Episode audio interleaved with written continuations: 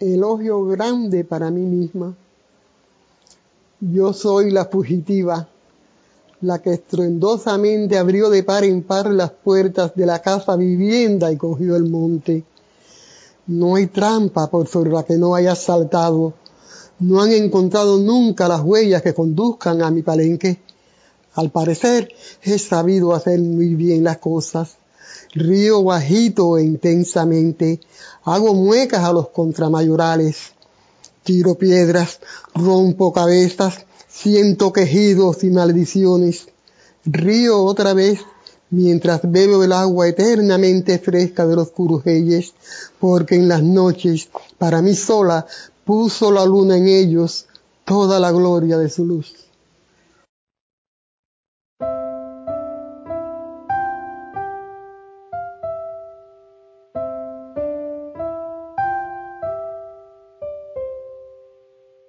Hola a todas las personas que están escuchando ahora mismo este podcast.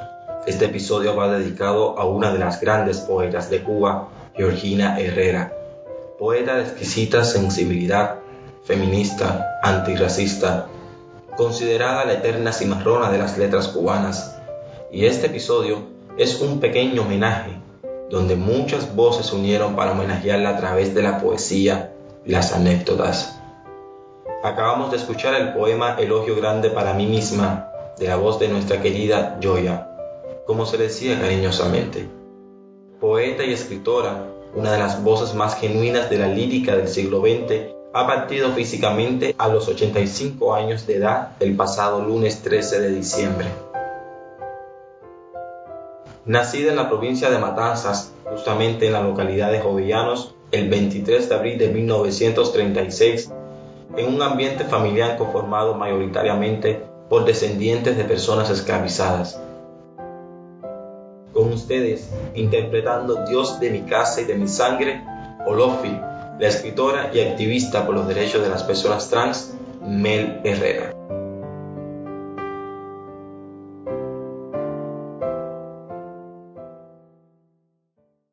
Dios de mi casa y de mi sangre, Olofi. Familia negra en la que no hubo mezcla alguna, negros los ojos, la piel, el pelo duro y el alma pura, casi salvaje, porque el origen era la selva. Hablo de los que me antecedieron. Qué pobreza de hogar. En las paredes solo un retrato.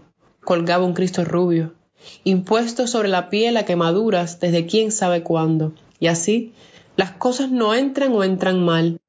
Pese a ese pobre hubo que amarlo, nos daba pena verlo, no sabiendo qué hacer, si bendecirnos, morir de nuevo o huir. Éramos, somos buenos. Así que casi por lástima lo aceptamos, lo dejamos así, en su sitio eterno. Pero en la sangre, a su albedrío, frenando potros o saltándolos, fundiendo soles, apretando lunas, saliendo, entrando, y como el viento, nunca tranquilo, un solo rey universal, Olofi.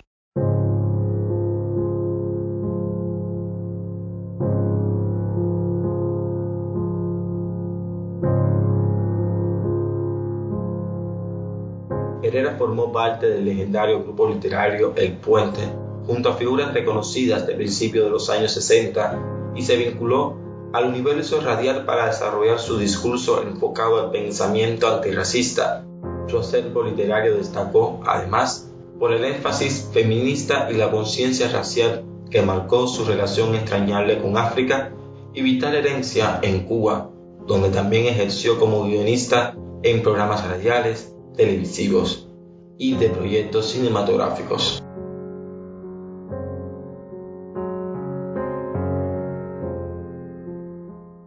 África.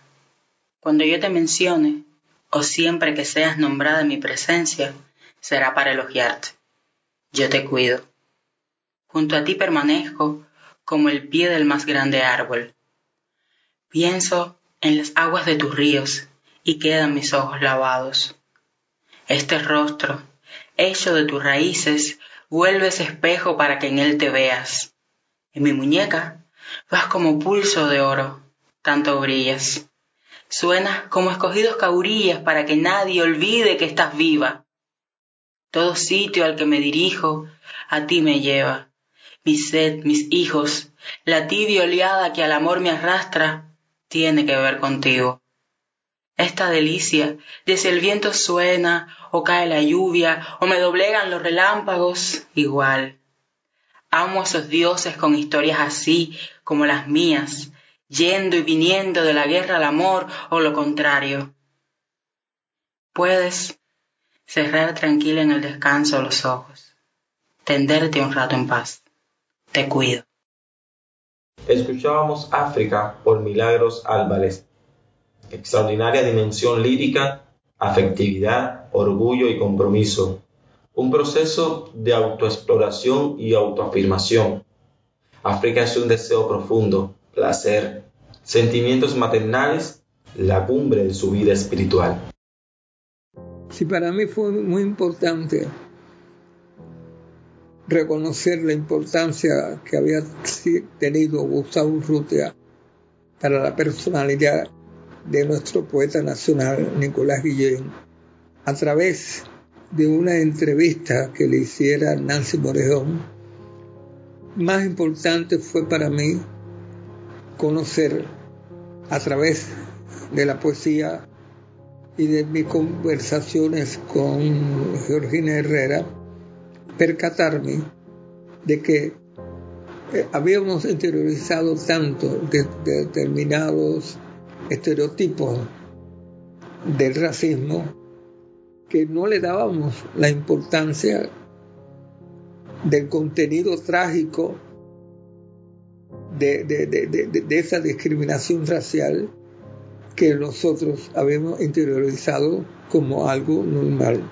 Gracias a las palabras y las poesías de Georgina Herrera, fui tomando más conciencia de que teníamos que luchar mucho y que la lucha no era fácil y que teníamos que empoderarnos y dar a conocer la verdad que aparentemente a veces tras una sonrisa que provocaba determinados chistes con una carga racista tremenda, fuimos tomando conciencia de que teníamos que luchar contra esos estereotipos y dar la imagen de ese racismo que nos habían metido en la cabeza y que no percatábamos como consecuencia de toda nuestra educación y formación eurocéntrica y gracias a ella empezamos a ser otros ante esa situación escuchábamos al investigador, profesor y escritor Tomás Fernández Robaina, más conocido como Tomasito. Georgina Herrera tiene uno de sus libros titulado Gatos y Liebres o Libro de las Conciliaciones. En este libro hay un poema dedicado a Ana Fidelia Quiroga y dice así. Las mujeres tenemos que empezar a ser cómplices porque ellos siempre lo han sido en contra nuestra. Ríes, al parecer con muchas ganas, dices debí ser menos buena y ríes más. Tras la risa, tu código de ternuras internas se hace añicos. Dejas de ser misterio y no lo sabes. Te me descubres sobre la pista, ligera, vas y yo te alcanzo. ¿Qué cosas? Una tonta pregunta, una respuesta esquiva, queda escrito un libro grande acerca de la vida. Reencarnación. ¿Cómo será si vuelves y yo también? Sin que sepamos que fuimos ya, sin un indicio, ser otra vez, sin más destino que encontrarnos así, como si nunca. Quiero llegar a ti que tú vengas en despacioso viaje, como tú solo sabes. No tener más destino que el de siempre, asombrarnos los dos. No importa que paguemos deudas que no sabemos cuáles fueron, pero que vuelvas y venga yo, para estar juntos, queriéndonos, mientras se hace palabra sobre mi piel aquel asombro tuyo al descubrirme. Yo, asombrada también que me concedas lo que ya me diste, que nuevamente prometas lo que sí cumpliste. Georgina Herrera fue una de las poetisas más auténticas y sinceras que ha producido la lírica cubana por revolucionaria. Se trata de una poética anclada en lo vital, lo vital como quintesencia de la vida. Ha muerto la lluvia y se nos lleva toda esa sabiduría de las negras viejas de antes. La primera vez eh, que la vi fue a finales de la década de los 80 en una cabaña de playa larga en la Siena de Zapata. Yo por entonces era un joven escritor de unos 20 o 21 años. Georgina estaba de jurado en un concurso literario junto con Maite Vera, José Brenne y Francisco Chofre. Me la presentaron como alguien asociado al mundo de la radio que escribía poesía. Aunque su primer libro, GH, había sido publicado en 1962 por Ediciones El Puente, a los que siguieron Gentes y Cosas en 1974, Grano de Sol y Luna en 1978 y mm, posteriormente Grandes el Tiempo en 1989, Dadas Sensaciones en 1996, Gatos y Liebres o el libro de las conciliaciones ya publicado por Ediciones Unión allá por el 2008 o 2009. Todavía su obra no gozaba del reconocimiento nacional e internacional que alcanzó a principios de este milenio. Tampoco olvidemos que mencionar a Ediciones El Puente por aquellos años 80, cuando estábamos recién salidos de la parametrización, era, aunque todavía sigue siendo una mala palabra, fue a partir de 2007 cuando obtuve el premio Casa de las Américas en ensayo artístico literario con el libro Los Juegos de la Escritura y, o la reescritura de la historia, donde dedico un capítulo de ediciones en puente que empezamos a tener la yo y yo un mayor acercamiento, el cual duró hasta su muerte. Aunque recuerdo ahora que dos años antes, dos años antes, sí, eh, la había invitado a ella y si Fubiera Cárdenas a una feria del libro donde presentamos su biografía golpeando la memoria. Según Inés María Mantiato, otra de las mujerangas que ha dado esa generación y quien desde el prisma de la perspectiva del afrofeminismo eh, cubano ha leído, ha sido una de las mejores lectoras que ha tenido la obra de la Lloria según, o sea, según Inés María Martiato, la, la la voy a citar textualmente, la Yoya muestra en sus textos el sufrimiento, pero sobre todo la rebeldía inherente a la mujer en esos tiempos.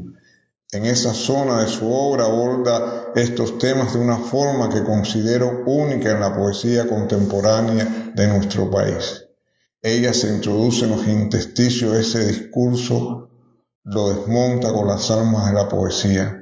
A veces violenta y sutil y eficaz es capaz de dinamitarlo con la palabra. Fin de la cita. O sea, Inés María se refiere a toda esta zona de la poesía de, de Georgina Herrera eh, que dialoga con las visiones y, y los relatos canonizados por la historiografía oficial cubano, o sea, esa historiografía blanca hegemónica. Y en este sentido, eh, anota también Inés María Martiato como en Orique, Orique para las negras viejas, la lluvia, cito, recoge con amor las tradiciones orales que forman parte de nuestra cultura y de nuestra literatura oral. Estas mujeres cuenteras y sabias que no se inscriben en la tradición letrada, sino que contaron en los patios, en las cocinas, que rememoraron las fábulas de África o los sencillos avatares de sus historias personales. Ellas han sido ignoradas, excluidas por nuestra llamada ciudad letrada. Fin de la cita. Siempre que, que hablábamos por teléfono, recuerdo que me disculpaba por no hacerlo con más frecuencia la última vez que hablamos fue hace como dos meses. Le dije que la llamaría todos los domingos para que me leyera sus poemas y quedamos en encontrarnos cuando se acabara la pandemia para bebernos entre los dos, una botella de ron ahí, otra promesa incumplida. Por eso cuando me enteré que había muerto, fui al estante, saqué la botella de ron que me dieron o sea, que repartieron por la bodega, ¿no? Y que estaba guardando para pagarle un plomero que me debía unos trabajos y serví dos vasos de ron, uno para ella y otro para mí. porque creo que así es como se despiden a los guerreros, como si estuviéramos siempre a la víspera de un gran combate.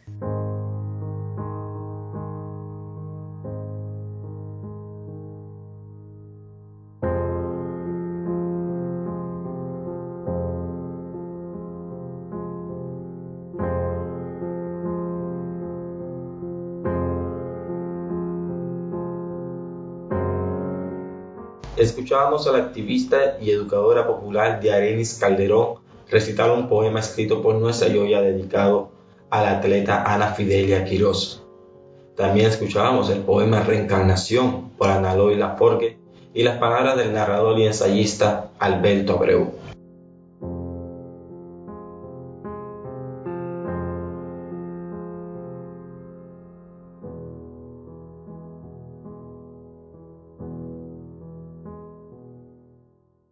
Mi nombre es Mabel Cuesta y quiero leer este poema inédito de Georgina Herrera. El título es Una lapidaria para la marquesa y él tiene un exergo que dice así. Será en noviembre, 500 años ya de ser fundada, una ciudad que se hace fuerte, amurallada tras historias a veces mal contadas, otras ocultas o borrosas. Ciudad hecha por hombres para hombres, los que te hicieron, qué consejos te dieron, qué herencia te dejaron. Este es el fin del exergo y aquí comienza el poema. 500 ya, cerrada fecha de celebraciones, pero pasa tu historia como si no hubieras existido. Por eso busco una piedra, un pedazo de mármol con tu nombre. Yo te vi, te conocí, llegó a mi oreja el ruido leve de tu voz, como un susurro. Por eso ando por tu ciudad, si tuya, buscando un sitio en el que esté tu nombre. Esa es mi guerra en la que me desangro. Quiero saber, indago, si fuiste madre, prostituta, virgen. Mientras, aquí te guardo. Vas a estar siempre. Alerta seas en las generaciones por venir. Aún más que eso, un recuerdo. Sí, en el maltrecho título que entre burlas y amores te pusieron, Nunca olvidé que además de marquesa, fuiste, eres, serás, pobre, negra y mujer. Que yo te salve. El poema eh, Georgina lo fechó en marzo de 2019, sin embargo me lo hizo a mí llegar un año después, exactamente el 25 de abril del de el 2020.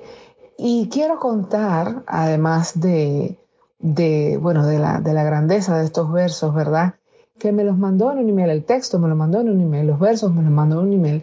Y ese email traía una postdata eh, que creo que nos habla mucho más de lo que pudiera hablar yo, de quién era Georgina, de hacia dónde iba, de, digamos, de su constante cimarronaje, más allá eh, de lo que podría decir su piel, de lo que podrían decir sus ancestros, de lo que podría decir el hecho de haber sido una mujer eh, negra que se escapó de un pueblo de campo eh, mucho antes de la revolución para La Habana, para allí poder ser quien quería ser, para buscar independencia, libertad, fuerza, ¿no?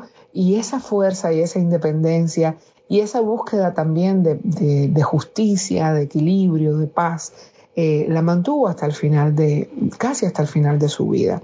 Como les decía, el, texto que acabo de leer venía en un email y ese email traía una postdata eh, que también les voy a compartir y que creo, como, como recién dije, que nos dice mucho más de ya que cualquier, eh, cualquier otra aproximación.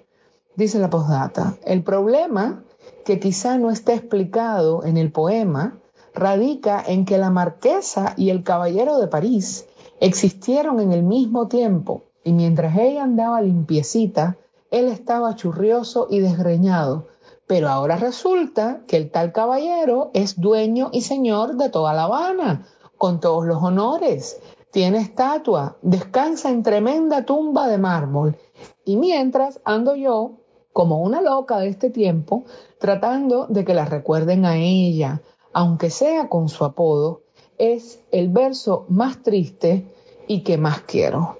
Esa es la postdata que me manda. Entonces, creo que esto nos cuenta eh, mucho de quién era Georgina, de, también de qué manera quería aproximarse a la celebración de los 500 años de La Habana, eh, que como decía antes, ella, aunque era de, de un pueblo de jovellanos, eh, llegó a La Habana muy jovencita y La Habana era obviamente su ciudad. Entonces, ¿de qué manera quería aproximarse a su ciudad? Quería aproximarse buscando justicia, quería aproximarse buscando um, visibilidad y fuerza y representación para esta, para esta marquesa de la que nadie habla, eh, una vez más, porque era mujer y porque era negra, mientras el caballero de París, gallego y hombre, se ha llevado, pues, digamos, todas las loas y todo el mito de los delirios de La Habana. Con esto quiero homenajearla, eh, doy las gracias por, este, por esta invitación y nada, Georgina nos acompañará eh, el resto de nuestras vidas, eh, porque así lo merecen su obra y su presencia y la persona entrañable, justa, delicada y dulce que siempre fue para mí y para mi familia. Gracias. Muchas gracias, Mabel, por esas palabras. Y con ustedes escucharemos en este momento a la dramaturga y escritora Marta Luis Hernández interpretar el poema Mami. Mami. El día es propicio para salvar distancias, hasta las nuestras. Por eso, te llamo con un apodo familiar y antiguo. Puede empezar ya en ti el asombro, desde el sitio en que estás, por estas cosas que vas a oír. ¿Cómo pudo existir tan grande espacio entre las dos? ¿Cómo vivimos tantos años sin que nada fuese a ambas común? Ahora es que puedo entender.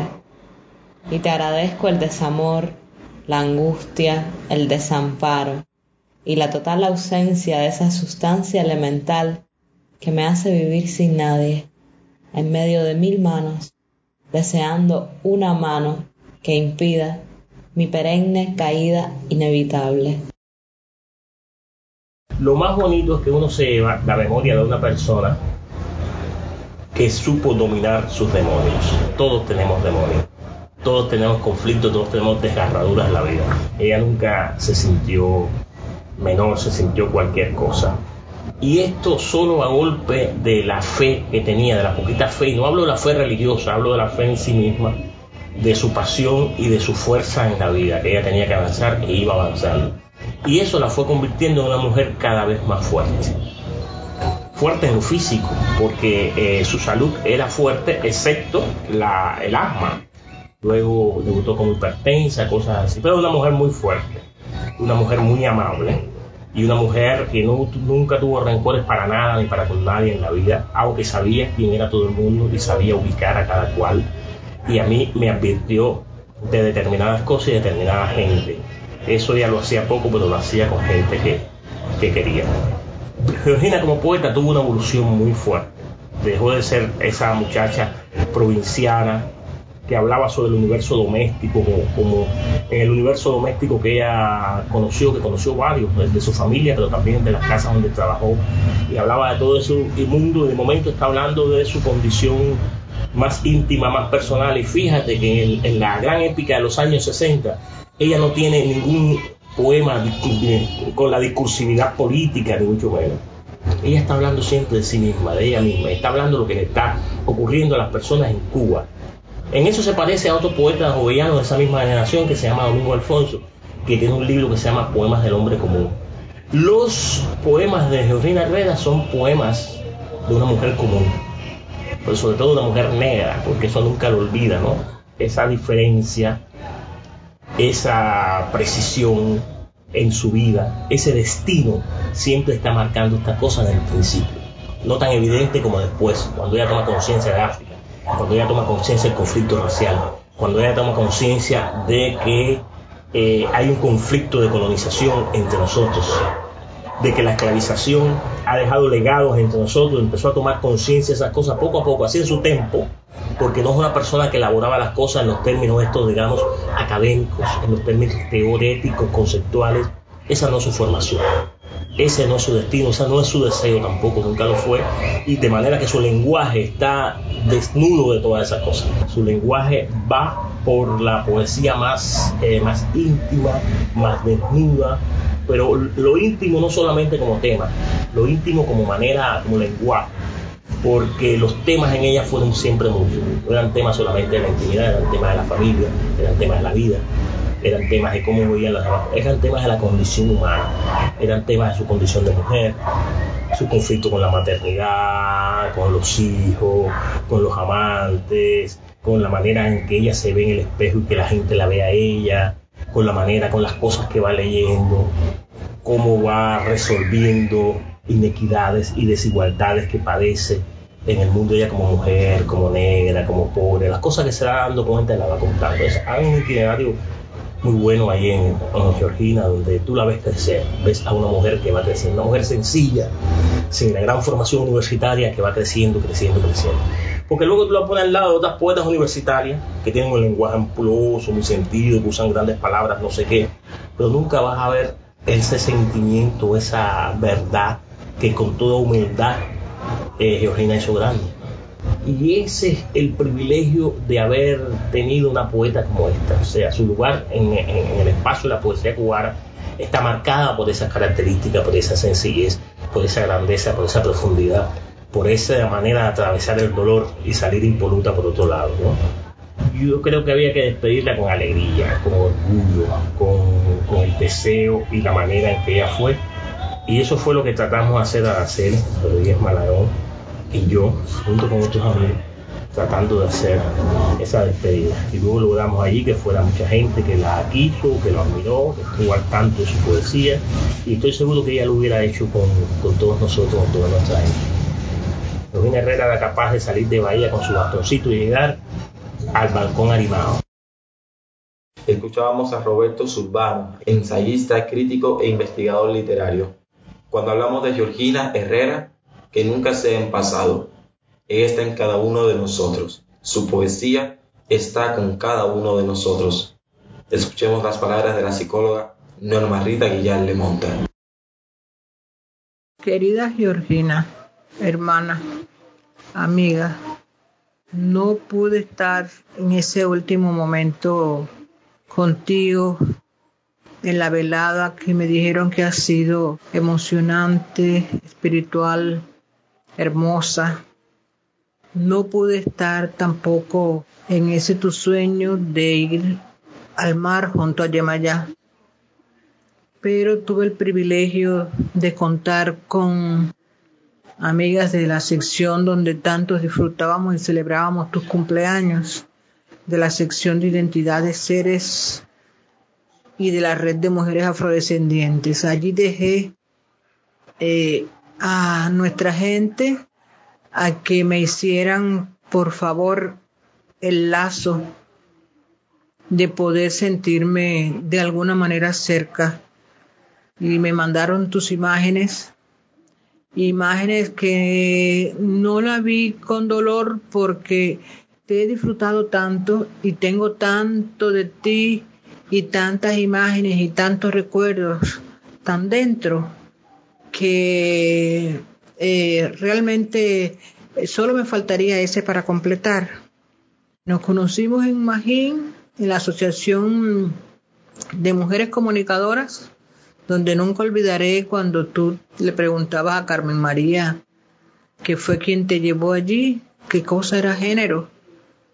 Y descubres cómo ese concepto feminista te hizo darle un vuelco con más precisión a tus novelas y a tus guiones, pero reconociendo que tú habías sido feminista de nacimiento y que muchas de esas realidades eran las que tú reflejabas sin saber que se trataba de un enfoque eh, filosófico y feminista.